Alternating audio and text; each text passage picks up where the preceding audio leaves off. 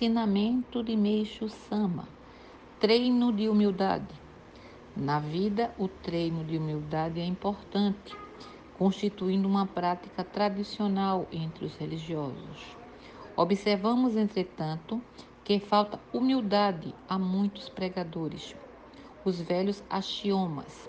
O falcão inteligente oculta as garras, e quanto mais carregada de grãos, mais se curva e espiga de arroz.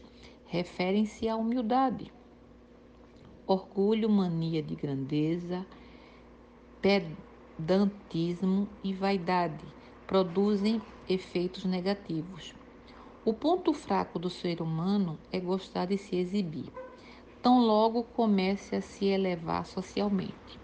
Por exemplo, quando o homem que exerce uma profissão comum passa a ser respeitado dentro da vida religiosa, recebendo uma função de destaque, sendo chamado de professor, ministro, etc., poderá indagar a si próprio: será que sou tão importante?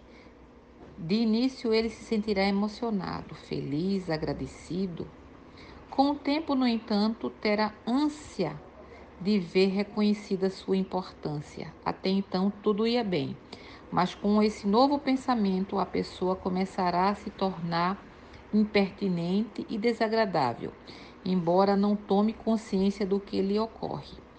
Deus desaprova a presunção, empurra as pessoas nas conduções, no meio da multidão, enfim, em qualquer lugar, para obter situação privilegiada.